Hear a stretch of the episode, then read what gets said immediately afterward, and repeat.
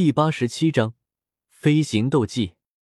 看到众人看过来的目光，妖夜也有些不好意思的说道：“我需要这弹药。”也不知道他是解释给众人听的，还是解释给身边的袁更听。没事，我说过，今晚你的所有消费都算是我的。袁更想要伸手拉着妖夜的手亲近一下，结果妖夜忽然伸手捋了捋长发，很是自然的躲了过去。而袁更神情一愣，自嘲的笑笑，并没有在意。只是袁更所不知道的却是。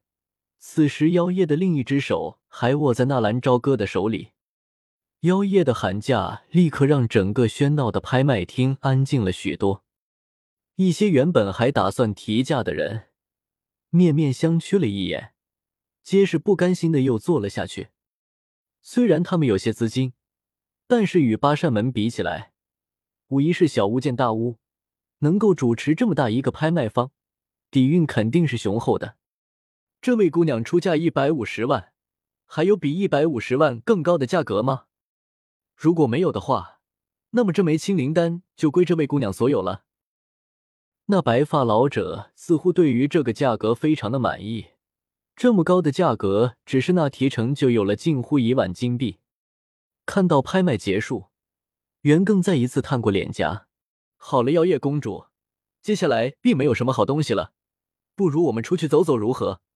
我也想看看那天残衣有什么特别之处呢，我帮你穿上如何？那天残衣是女子的贴身衣物，也亏袁更能够无耻的说出这番话。呃，我想再等等看。妖夜可不是傻子，他自然知道袁更话语里的意思。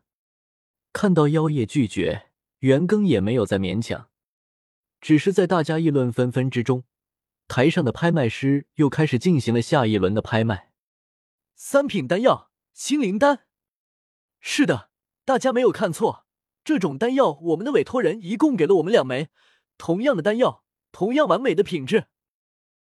拍卖师很是有些炫耀的说道：“有了第一枚丹药的标价，这第二枚肯定也不会低了。可是他忽略了一个问题：如果第一枚丹药以一百五十万的价格被妖夜拍走。”第二枚丹药要是低于这个价格的话，那岂不是说明一个问题？那女人非常愚蠢。妖夜也不禁被这拍卖师摆了一道而感到不爽。有需要丹药的，你们还有机会啊！一百五十万。那拍卖师一句话还没有说完，妖夜也学着纳兰朝歌的模样开始抢答了。袁庚的眉头皱了皱，心头突兀的跳了一下。难道加玛帝国这么富有了？不然他们怎么张口就是百万百万的呢？尽管心里已经 mmp，袁庚脸上依旧挂着淡淡的笑意，似乎这几百万的金币花的不是他的。这位小姐，我们的拍卖会是服务于有需要人，您这样的话，怎么？你怎么知道我不需要这弹药？我可以送人吗？妖夜也明白那说话之人的意思。是让自己给袁更留些面子，这拍卖师一时哑口无言。对于纳兰朝歌，袁更可以收回自己刚刚装十三的话，但是对于妖夜，他就算脸皮再厚，也不好意思当着那么多人的面收回啊。大家的兴趣再一次被提了起来，袁庚则是很是大度的冲着拍卖师挥挥手，意思是拍卖继续。结果就是。接下来的五枚丹药，均被妖夜以一百五十万一枚的价格拍走，七百五十万金币啊！袁更狠狠的白了那拍卖师一眼：“尼玛，你就不会把剩下的丹药不拿出来吗？”不过好在，这样的拍卖很快就结束了。纳兰朝歌笑的牙齿都快藏不住了，七百多万的金币啊，这下发财了！把这些金币全都换成药材。然后兑换积分，嘿嘿嘿。接下来的拍卖则是陷入了低谷，拍卖热情还是产品的热度都比不上前期的这几款产品。好在这种低估并没有持续太久，接下来的气氛陡然升高，大家的兴趣都被提了起来。水晶台上，拍卖师小心翼翼的将一卷由古玉制造而成的卷轴捧起，对着场内满脸的神秘：“各位，接下来要拍卖的东西，恐怕现在已经很少人见过了。这也是一种斗技，不过由于制作方法的失落，如今已经极为的罕见。玄阶低级飞行斗技，龙符天翼。”拍卖师手掌一抖，卷轴猛然下滑，旋即展露而出。顿时，一对缩小版本，并且看上去透着几分森森鬼气的漆黑色蝙蝠双翼出现在了所有人的视线之中。果然，纳兰朝歌看着那精致的一对符翼，长长的吐了一口气。漆黑的蝙蝠双翼就这么淡淡的出现在卷轴之中，没有斗气的波动，也没有任何属性的散发，看上去有些晦涩浓重。飞行斗技，纳兰朝歌并不陌生。虽然他没有，但是他却知道这种飞行斗技，萧家的萧炎从头到尾开挂到底的。如果没有飞行斗技，别说越级战斗，就是逃命都是问题。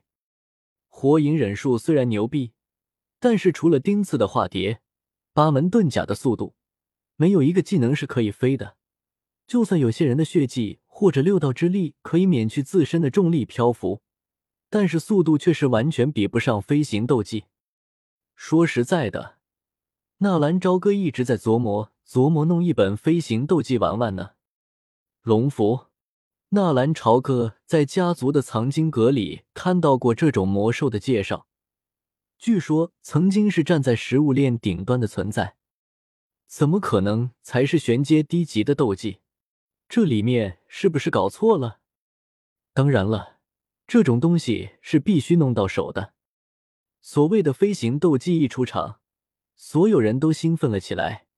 毕竟，只要拥有了这个东西，那么便是能够像斗王强者那般飞天而起，这简直是杀人逃命的必备之物啊！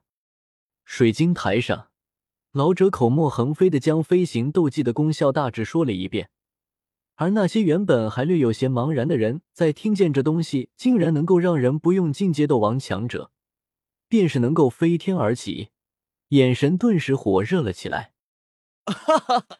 想必诸位也知道，如今飞行斗技的罕见，所以经过我们的协商，这卷龙符天意，若是按照等级来排列的话，顶多只能算是玄阶低级。但是因为其罕见性，所以它的拍卖底价定在了一百万。现在拍卖开始。白发老者似乎终于摆脱了纳兰朝歌和药业的影响，再一次重现了作为一个拍卖师巧舌如簧的技巧。一百万吗？纳兰朝歌心下略微有些讶异，不过也不是不能接受。只是价格一出，纳兰朝歌朝歌却是清晰的感觉到，场地内的那些炙热的目光立马减少了许多，没有经过过多的考虑。要想得到这个东西，必须快刀斩乱麻。五百五十万。纳兰朝歌嘿嘿一笑，立刻报出一个非常有纪念意义的数字。